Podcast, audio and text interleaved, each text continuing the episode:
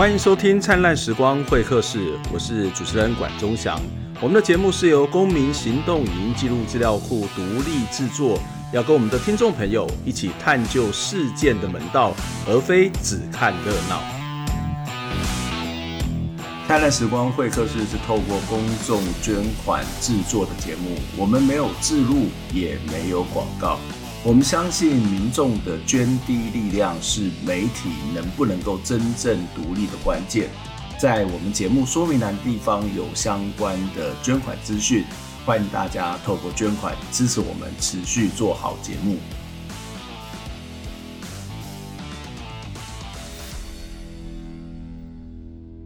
欢迎收听《灿烂时光会客室》三级警戒，回家防疫的长辈怎么办的特辑的第四次的播出，这也是我们特辑的最后一集。如果你还没有听到前三集的朋友，请你赶快回去收听。那在这一次的第四集的特辑呢，我们会跟大家来回应几个在线上聊天的朋友，他们透过脸书所提出来的各式各样的问题。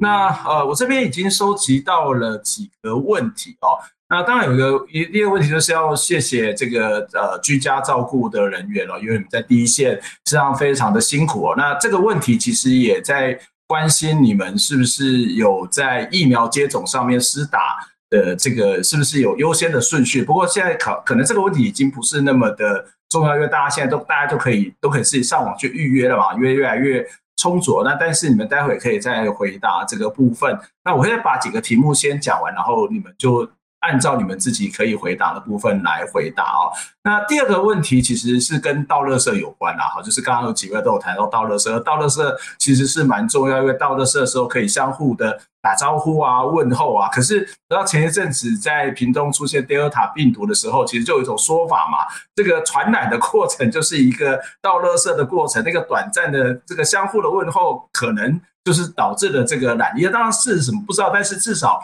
有这种说法出现。那这样的说法出现，是不是会造成更多的社区的恐慌？哈，那我们我们怎么办呢？我们就希望大家能够，我我觉得这个可能不是只有一个倒乐色的问题，就是我们都希望大家能够去。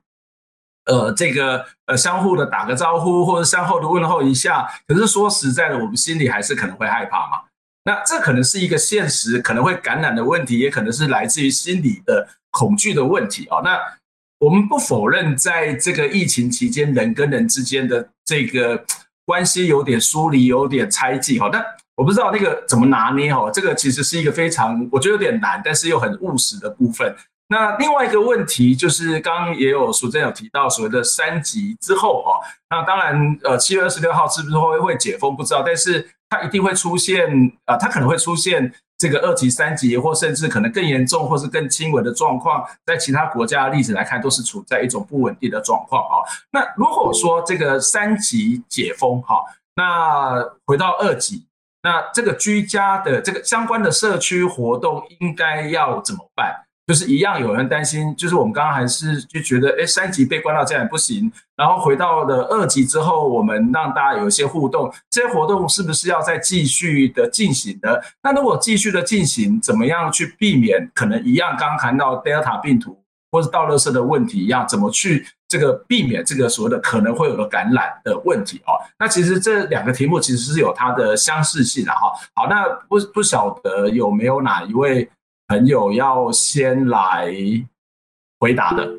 好，易德举手了，好，然后我们就请易德来先为我们分享这样一个你的看法。因为倒垃圾是因我而起的，所以我就呃就来聊聊倒垃圾。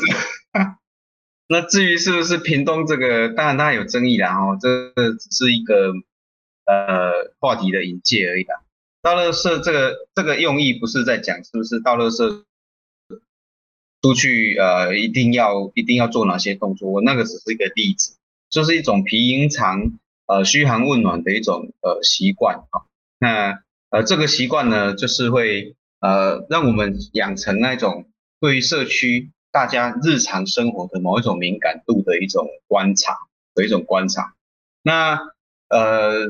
至于是不是这个防疫期间到垃圾是要不要打招呼，这应该没有影响吧？我个人是认为说，事实上如果我们做好防护，或者是我们呃跟人家互动完之后，我们还是习惯啊做好一定的清洁跟这个消毒防护的动作的话，应该不会不至于因为这是真的到垃圾打个招呼，然后就出了什么问题。还有我们到垃圾也不一定会走太近啊，除非是真的靠得很近啊，我们都有社交距离吧，哦。那这个状况就是，呃，我们呃主要是要去培养一个我们跟呃邻里之间的一个熟悉感，重点不是在倒垃圾这件事情，好，那是因为透过这样的一个嗯举例，让大家去认知说，或许透过这种频繁每天会碰到面的这种频度，我们就可以观察到我们社区邻里的这些邻居朋友们，他是他们的生活是不是有。呃，产生一些意志的变化，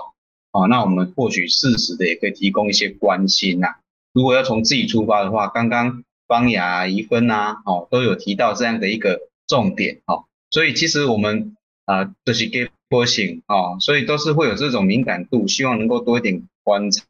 那对社区里面的跟我们住在一起的朋友，也会多一份可能啊，他跟我们互动上会有一些安心。那有些需求上。有一些需要帮助的资讯的话，他们也可能会来跟我们做一些必要的互动，那就是我们存在社区里面的一个很重要的功能。好，这是我针对这个问题先 先发难，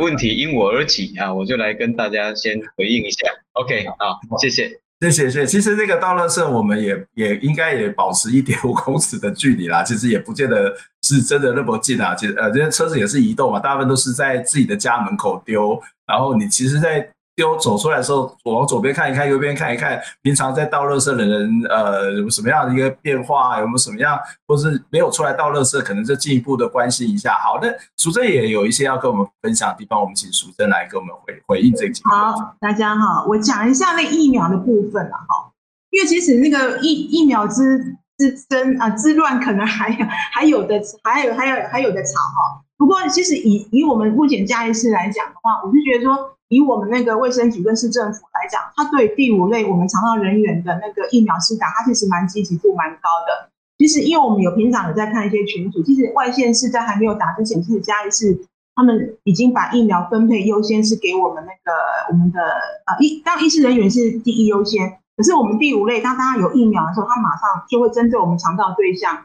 跟我们肠道人员的话，马上就是发出意愿调查，就说你要不要来打我们这个疫苗，然后。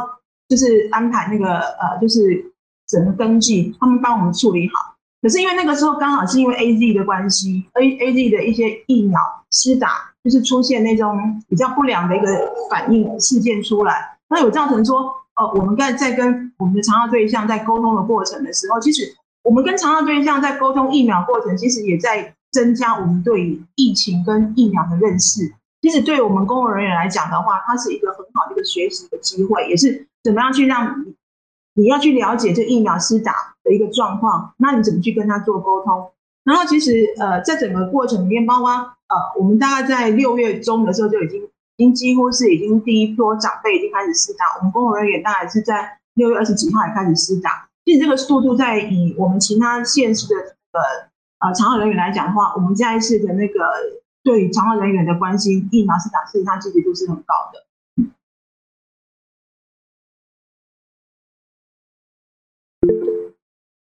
喂，好，不好意思，那个刚刚讯号可能没有很清楚。好，那个方雅是也要跟我们分享。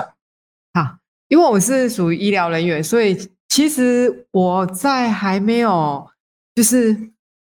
诶，疫情还没有，就是在应该是说五月底开始变状况，就是开始变三级嘛，五月底对吧？嗯，对，其实，在五月初的时候开放可以打的时候，而且他后来因为大家都不打疫苗。所以其实还有开放，就是医疗人员的家人都可以，可以可以优先打。所以其实我们连家里的人都都当下都已经先去打了，因为其实我有经历过 SARS，那时候刚好在嘉基医院。所以其实我经历过 SARS，就是我觉得还是先优先自己能做好准备就做好准备。那所以疫苗这件事情，我觉得还是要宣导，就是大家就是。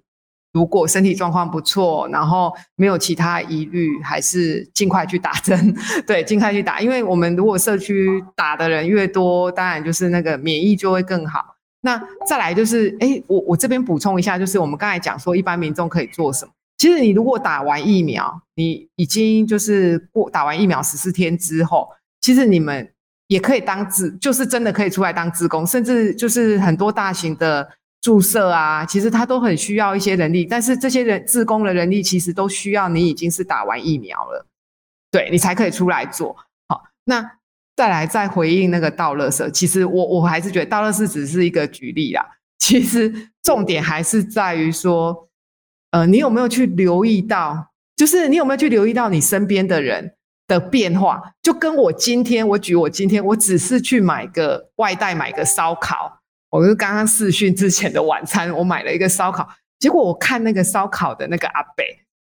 我就觉得他气色不太好，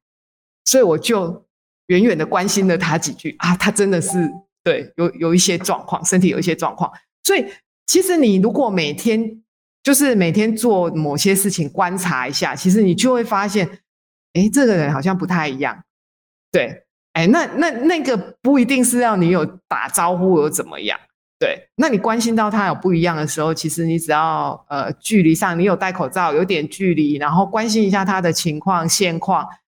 哎，就还是一样 Gable，那你就会知道说他也许也许他现在需要哪些资源，那你只需要。有时候帮他连接一下，对，就是连接一下资源，你也不用自己去实际上帮忙他什么，也许你只是给他一个电话，哦哦，也许他只需要申请长照服务啊，给他一点一九六六的电话，对，就是都可以帮忙他们，对，OK。对不对？不好意思，我刚忘了开麦克风，对，我们请一芬来给我们呃回应刚刚的几个问题。好的，呃，我我刚刚就是想要跟大家分享，就是，呃，虽然那个倒垃圾我没有提到啦，哈，因为我们家倒垃圾不用等垃圾车这样，但是，呃，我在想那个所谓的接无接触这件事情，哈，因为我们在讲沟通，其实呃有很多方式，有时候是可以用眼神的交流，有时候可以用肢体动作。那有时候那个彼此之间不要看到对方就很像看到鬼一样，要贴着墙壁这样走，退避三舍的那种感觉，或者是说，当你走在路上，你看到呃长辈啊，或者是熟悉的人，但因为疫情不能接触，但远远的打个招呼，其实那种互相之间的呃招呼跟问候，其实就可以解决很多呃大家觉得那种失去温暖、那个冷漠的感觉。那另外一个部分呢，就是有提到，就是在呃二十六号之后可能就解封。那解封之后，其实我我们对于很多未知的状况，其实是无法掌控的嘛。那呃对弘道而言，其实我们在社区的服务里面，呃目前已经开始在做一些预备的动作哈，包含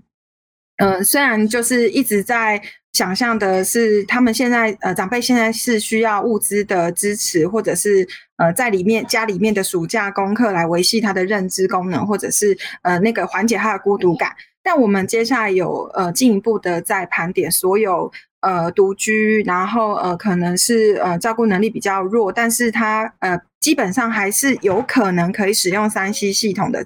的的这样的长辈，我们会希望能够在呃。还没有发生之前，或者是有可能未来陆陆续续都还是会，呃，一下子封起来，一下子又解开的一个状况底下，去建立跟呃，就是这群长辈的联系的一个机制。那包含我们的呃，就是呃，在宅的呃这样子的工具包，还有就是一直以来我们在嘉义市的推动的行动据点，我们也会呃持续下去。也就是说，未来的服务模式，我想象的是。呃，或许他没有办法做到大型的群聚的状况之下，我们可能可以做到像我们的奇乐居哈，可能就是在他们家的呃顶阿卡或者是在比尔靠，让三五个人就可以开始上一点点健康促进的课程。那在适时的结合很多呃资讯软体的传播，然后可以让呃有一点这样微照顾的感觉，让呃长辈。他在各种不同的情境底下都能够去做这样的阴影，这个是我们团队呃接下来会呃试着努力去做做看的事情。以上。好，谢谢怡芬。那这边还有一些呃持续的问题哦，那也欢迎我们的呃朋友能够到灿烂时光会客室的粉砖下面来留言，我们可以把这些问题在我们结束之前都能够带给我们的来宾哦。好，那今这里有两个问题，我觉得这两个问题都非常实务性的，一个就是。你知道那个呃，刚刚谈到独居的，不见得是独居，还是长辈回到家里面，其实要跟家里面某种程度上面是新生活啦。就是以前呃，这个中壮年可能去工作了，然后年轻人可能去读书了，长辈可能到社区的据点，可是现在都被迫要在家里面。在一起，这个生活在一起，我觉得那个对很多人可能是一个全新的一种状态。那会发生冲突啊，可能会跟长辈发生冲突啊，不管是这个孙子儿孙也好，或者是儿子也好，女儿也好，都有可能会跟爸爸妈妈、阿公阿妈发生冲突。这个这个时候怎么办啊？就是。就回到那个家里面，我觉得那个、那个、那个紧张哈，那个亲密感哈，其实是非常非常的，可能会很紧绷。那有没有什么一些建议跟方法，就是我们怎么去面对这个家庭的这种状况？那另外也有一位朋友提到说哦，就是呃，有些长辈会比较指定想要去接种某种指定的疫苗，那这怎么办？就是刚刚也提到说，哎，能够打就先打，可是有些可能在他的认知上面觉得某些的疫苗。是比较好的。那遇到这种状况怎么办？那可能有一些长辈就会说啊，我我也不出去啊，我不出门会闷坏啊，身体会不好啦哈啊，所以呢，常常会希望到外面走一走，拍拍照哈。那这个拍拍照可能也会遇到的某种的风险。那那怎么办呢？就是这边有两个问题，就是一个是在家里面他该怎么办？好，家里面怎么相处这件事情，其实。呃，说实在是一个高度的艺术跟技术哈。那第二个就是坚持种某种的疫苗，那呃怎么办呢？那或者是说坚持觉得我要出去走一走，身体才会比较健康。那怎么怎么去提醒他，或者是我们是不是要陪伴他，或者是怎么样去做？诶，可以出外面走走，但是又可以防防护。那只要在不违反法律的状况底下，一样可以去做。来，我们不晓得有没有哪位来宾要先跟我们谈一下你对这两个问题的看法。好，来，淑珍，谢谢你。来，好，我先讲一下哈，因为刚刚在讲那个疫苗的事情，我刚刚再补充一下。其实，呃，因为我有打 AZ 嘛，因为可是，在打 AZ 的时候，刚好是风最最那个风声鹤唳的时候，那我们长辈都跟我讲说，你新公比赛啊，比赛只是那个那个他们家人说不可以打，然后结果他就说啊，你赶赶紧打，说你就说阿姨，我好好的。那就变成我是一个见证呐、啊，我一个见证。然后他说：“哎哎，你不是有很多副作用啊？哪边发烧，哪边痛啊？会躺了两天之类的。”他说：“阿姨，我还是每每天有来啊。”对，那其实我变成我是一个见证，对他们来讲，他们对疫苗他是比较有信心的。对，那所以其实我刚才讲说，其实对疫苗来讲的话，真的是保护自己，可是不代表说是他一定不会罹病嘛。所以最主要是说，到底也刚刚有问题说，到底即便三级好解封之后的话。其实防疫的观念还是持续要有，因为你不知道下次是什么样的奇形怪状的病毒或疾病会出来，所以而且每一呃，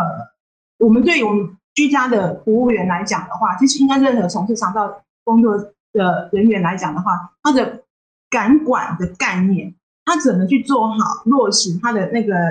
清洁，他的感感控，就是他平常他要落实到勤洗手、戴口罩。然后呢，不要接触到眼睛或是嘴巴，或者说他怎么样去注意说，当他进入案家的时候，他怎么做好防护？那就是说你不能说他是一个没有疫情之后，你就是不要做这件事，因为这是要落实在你的日常。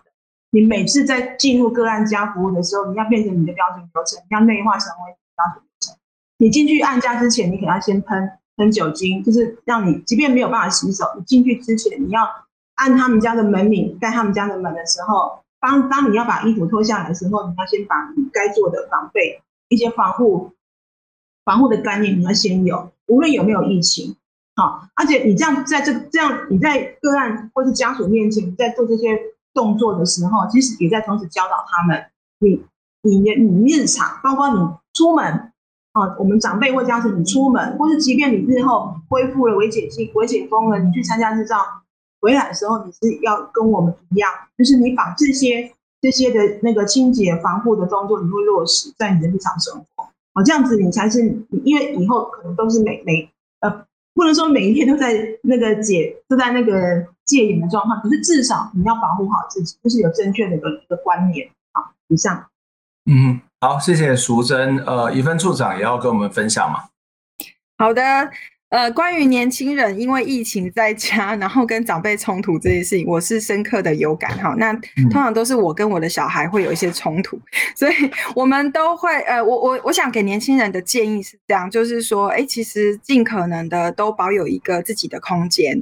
那或者是尽可能找到一个呃时间时间是可以自己独处的。那呃，在这样的状况底下，或许那个冲突的呃，就是引爆点就会少一些。那刚刚还有另外提到，就是长辈会说，哎，不出门他会呃闷坏啊，或是什么的。这个这个部分其实呃不难解决，就是说，当然提醒他，就是出门的时候口罩要戴好。然后呃，可能也多戴一个口罩。比比方说，我家里面的长辈，他每天早上都有去呃晨，就是晨走的习惯，快走的习惯。那他就会习惯手上酒精一定会带着。那出门的时候戴一个口罩，然后口袋里面还会再放另外一个新的口罩。那他去走路回来的时候，可能路上他呃身体会湿呃湿啊，会流汗，然后口罩也会湿，然后就会减少那个防疫力，所以他就会在回家的时候再把。新的口罩戴上去，所以其实呃，在外面爬爬照其实不是太大的问题，反而是你有没有做好你的防疫的工作，然后你有没有随时的呃去呃消毒自己的双手，这样子，这个部分是呃给大家的回馈。OK，好，谢谢怡芬处长，方雅也要跟我们做一些分享。好，我举我自己长辈的，我爸就是那个指定要打莫德纳。好，那我也是打 AD 啊，因为很早的时候就是打 AD，所以你知道我爸这次我要帮他预约，然后，诶、我也没有，我就是其实我 AD 跟莫德纳都有帮他勾选，但是我预约的时候，他通知我 AD 的时候，我就马上给他就是登记了 AD，然后他就跟我说，诶、人家莫德纳还有，我说有吗？好像都打完了，欸，嘉义县都打完了，然后我就跟他说，哎，有就好了，你看我打，我刚刚跟淑珍一样，其实我打哈。我当天打完，我还工作一整天，我都没有任何的，就是副作用，对，所以我就跟我爸说：“哎、我打都没有状况啊，你就跟着去打啦。现在有疫苗，你就去打啊。回来有状况或者怎么样，我都会回来看你。”对，所以其实你说，如果跟长辈的相处，其实还是要换个方式，就是你不要一直坚持己见，然后。就是一直用自己的观念去跟他讲而已，就是要他坚持你自己的想法。嗯，因为他当然他也会有他自己的想法啊，但是你只要婉转的跟他讲，其实我爸后来就说好吧，打吧。对，那再来就是说爬爬照这件事情，哎，我爸本来每天吼下午都要去跟人家泡茶，他前阵子不是之前就是因为泡茶群聚嘛，嗯，所以我妈就一直跟他说，嗯，你不要再去泡茶了。啊，但是他就很可怜啊，他每天已经习惯就是要去喝，跟朋友一起喝茶，所以现在喝茶就瓦解了。那我爸还是喜欢我，我失智的长，我爸没有失智，但是很多长辈其实他会有他自己的生活习惯。我爸还是习惯骑着摩托车去村里绕一圈，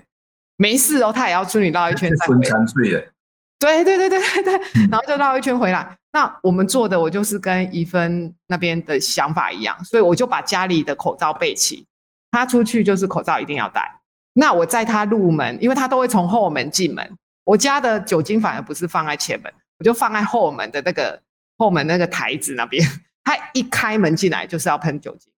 对，所以其实其实有长辈会出去频繁的外出走一走，我觉得其实。没有太大的，就是其实你只要防护跟他们指导好、教好，觉得没有太是没有太大的问题。像我婆婆也是啊，就是每天都要去运动，我公公婆婆每天都要去运动，早上出去运动，可是他其实不会群聚啊，他只要戴好口罩出去回来换口罩洗手，对啊，我觉得这样其实不用太太担过度的担心，反而是你回来就是洗洗手啊，然后做好一些防护措施就好了。嗯嗯，这样哦，OK，我想这这段时间之后，大家很多的生活习惯，特别是卫生习惯，我觉得应该都会去调整。也许我们过去是某种的模式，但是因为呃病毒会长成什么样，其实也没有人知道。但是最基本的防护。哦，可能戴口罩啊，安全距离、社交距离，呃，洗手这些基本的公共卫生，我我也我也期待，就是在这个过程之后，我们社区的公共卫生的这个知识，或者是公共卫生的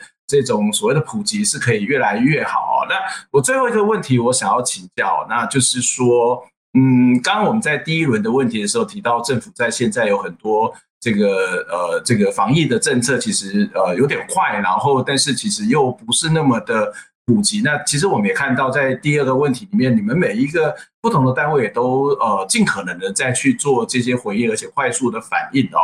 呃，我想要请教大家，也许可以用比较简短的时间来跟我们分享，就是你觉得政府在呃经历了这段时间之后，你觉得政府应该要做什么？就是呃，因为接下来还是会发生这个状况，什么不知道嘛，对不对？那现在的不足的地方，政府应该要做什么样的措施来去做这些所谓的补充，以至于不会让刚刚提到的这些问题在不断的重出现呢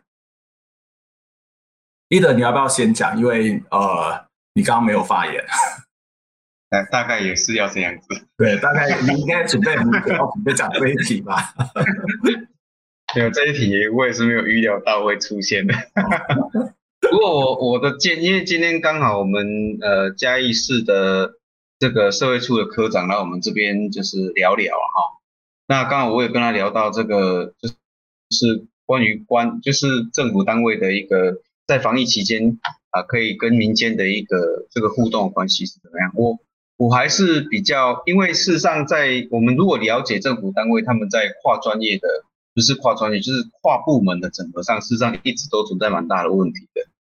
好，那呃，对，我们我们的官方的朋友也有跟我分享到，他们光在呃社区里面要。透过跨跨部门之间要取得跨部门管辖下的空间，就有很大的问题的。嗯，特别是关乎于照顾空间，哦，比如说闲置学校要变成照顾空间，那可能教育处的人就会觉得说，哎，不要这样子，小朋友每天都会听到救护车的声音，那我们就会觉得，哎，救护车声音怎么了吗？难道住在家里就不会听到吗？好，那但是在在不同领域的人，他们就思考，他们学校应该是要怎么样，不应该常常有怎么样，哈，就是。所以沟通上就会出现一些问题。那其实我比较希望说，政府多多把呃，他们基本上已经非常比较僵化的这种所谓的官僚系统的东西，要慢慢的去呃习惯的跟民间开放多一点点这种呃跨专业领域之间的合作东西，给民间去做一些扣连，哦，可以去做，甚至是一些鼓励，但鼓励不要再落入计划。就是说，我们把很多的局限跟法规的限制，把它稍微宽松。比如说，呃，在社区里面设设置一个居服单位，它非常的社区化，但是它同样一个地方能不能同时设立从亚健康照顾开始的社区照顾据点，但它内含着居家服务的功能？事实上，在法规上是不容许这样子的。哦，你这个地方设立了居服单位，你这个建筑物里面不能有其他的单位。哦，那我们同一个社区照顾的地方，就必须因为这个法规很死的东西，就必须再去找另外一个地方来达到这个目的。那是不是像政府在思考这样的一个社区照顾的各种法规的限制的过程，能不能再重新思考，来促成以辅助跟协助的角色，来让这整个社区里面照顾的各种功能跟专业之类的的呃。这种单位跟专业的人员都能进场，那可以方便的进场来达到一个非常快速、小而有能力、小麻雀虽小五脏俱全那个单位可以进驻在每一个社区，让小小的赵老板他都能够发挥在一个小小村落的一个角落的一个问题，哦，来解决社区里面的问题，哦，但事实上我们现在法规门槛事实上常常会让很多人会却步，哦，事实上有心要投入。这个环境的人，常常常会看到这么多的规范，事实上就害怕了。其实阻碍掉很多年轻人想要投入为社会贡献这样的。所以，其实如果政府的角色，我只建议一件事情：好好检视现行法规，是不是真正的是在帮助这整个社会在往正向成长的方向在走？如果不是的，应该好好检视、修正，让它保持最大的弹性。这样以符合政府基本上要管理的目的就可以了，哦，但是不要矫枉过正，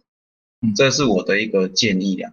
啊，反馈一下，谢谢。好，谢谢易德。其实易德在讲说，我们在这个 meeting 这个聊天室里面有很多来宾是频频点头，那当然我们没有办法每个人讲，时间的关系，所以最后是不是方雅？呃，因为你举手了，想看起来要来回应这个问题，所以请方雅来跟我们回答啊，这个你的看法。哦。对于政策部分，我我要以我，因为我毕竟是独立型态的居护所，所以其实我要是要帮所有，就是在这一次这一波疫情的居家护理所发生啊。说实在，其实我们都是第一线在社区里面呃服务的。你知道，我我们的那个当下，其实我我是刚好在疫情发生之前，我就囤一些物资。我们讲啊，我们是连物资都抢不到，就是你是第一线去服务的。其实当下，其实我我们我我有很多居护所的学姐朋友，其实去案家服务是穿雨衣。你知道那个是出来，你知道就是全身是汗。那全身是汗之之外，一整天下来，我们不太敢多喝水，因为老实说，因为你一直在服务个案。我还有学姐跟我说，她觉得一整天她都没有上厕所，以为觉得自己快肾脏坏掉那种感觉。对，所以其实我我觉得这波疫情之后，其实确实要政策上面，其实也要看到社区其实是需要，就是需要协助的，就是。其实有很多单位其实是在第一线里面去做帮忙，但是其实到底以国家与政策面，就是到底对于这一群人，到底能不能给一点点帮忙？就是其实后来其实工会啊、护理工会都有帮我们去做发声。其实后来是有在最近这一波，连卫福部都有提供我们第一线一些些相对的物资。可是其实，在现在播下来，其实我们已经。老实说，我们已经抗战，就是已经战这么久了，对，所以我觉得最后期之后，其实也许就是病毒会变种嘛，所以其实是长期性，也许也许后来未未来，其实在政策上面，其实是要去考量，不止在第一就是医疗比较大型的医疗，后续这些第一线的，包含居服人员啊，甚至其他的 NGO 团体啊，其实大家都在第一线帮忙很多，对啊，所以。对，我觉得是政府应该要看到这一点。对，嗯，好，谢谢。呃，其实我们刚刚在前面花了蛮多时间，就在谈我们该怎么做。其实有一个非常重要的，就是彼此的照顾，然后邻里的精神，回到一个最基础人跟人之间的关系。那个给伯型，那个欧巴桑的力量，那个鸡婆的力量，其实是一个非常非常重要的所谓的台湾价值，或是人本来就应该要存在的一种价值。可是回到一个在政策上面的一个状态，虽然我们的政府常会跟我们讲说超前部署、超前部署，可是回到那个实际的工作的状态里头，实际的基层的所面临到的问题来看，我们从第一个问题、第二个问题，甚至最后在回应上面都发现，这个超前部署的确有做，但是还是有很多很多不足的地方，也使得我们的基层的工作者其实常常要冒着自己的生命危险或者身体健康，在做这些补充性的这种工作，那这个其实是政府应该在这个疫情已经发展到一定的时间，也就是这个时间点就应该要回过头来，呃，好好的去检视我们在现有在这一段时间一年多来到底哪些东西有部署到，哪些东西没有部署到。我们现有的资源，当大家开始疫苗也都慢慢的呃这个问题有解决了一部分之后呢，在深圳的生活里面的这些状况，这些。不管是长辈也好，或是日常生活也好，或是社区的运作也好，或者是在第一线的这些呃这些机构或者个人，怎么样去让这个资源是可以有更好的协调，或者是在公工作上面是更便利的。刚刚几位来宾也都跟我们做了很多的这样一个分享。今天非常谢谢这四位来宾来跟我们谈，呃，我觉得非常非常重要的一个议题啊。那今天谢谢所有在这个线上跟我们一起观看一起。啊，讨论的朋友，那我们这是由这个呃公民行动影音记录资料库，还有我们的呃嘉义市乐善照顾服务劳动合作社，我们一起来主办的活动，由灿烂时光会客室来直播这样一个节目呢，也希望大家能够用你的力量来照顾每一个力人呢，也可以用你的呃这个所谓的经济的力量来去支持我们在线上这几个不同的团体，包括可能是一个独立媒体，也可能是一个独立的社区的照顾组织，或者是一个社区的机构，都非常需要我们社会大众共同来支持。那再一次的谢谢我们四位来宾。也谢谢我们现场在线上跟我们一起观看的朋友，我们今天就到这边结束，谢谢，拜拜。